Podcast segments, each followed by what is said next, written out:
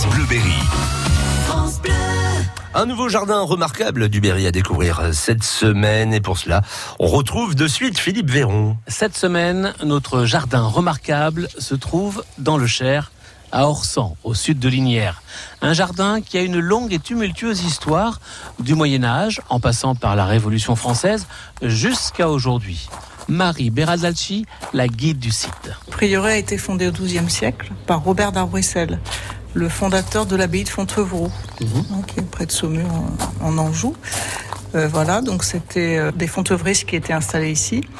Et il avait euh, légué à sa mort, il a légué son cœur à Orsan. Donc son cœur était ici et son corps à Fontevraud.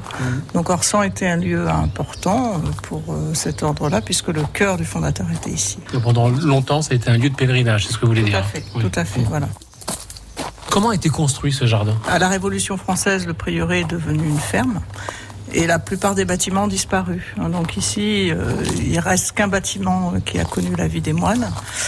Et le reste a servi de carrière de pierre au fil du temps. Et la propriété a été rachetée en 92, 1992, par un couple d'architectes qui, eux, ont acheté au départ pour les bâtiments.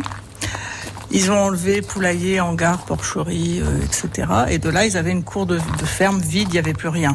Et l'idée des jardins est arrivée à ce moment-là, euh, donc en s'inspirant de la vie du lieu, donc des jardins d'inspiration monastique, médiévale. D'où le, le calme, la sérénité euh, que l'on ressent quand on se promène euh, euh, dans ces allées. Oui, tout à fait. Alors, ce sont des jardins clos. hein. Donc, c'est plutôt l'évocation, une inspiration libre des jardins d'avant la Renaissance. D'accord Donc, c'est des jardins très fermés, très clos, qui devaient nourrir le corps et l'esprit euh, des gens qui y vivaient. Hein. Aujourd'hui, c'est toujours le cas?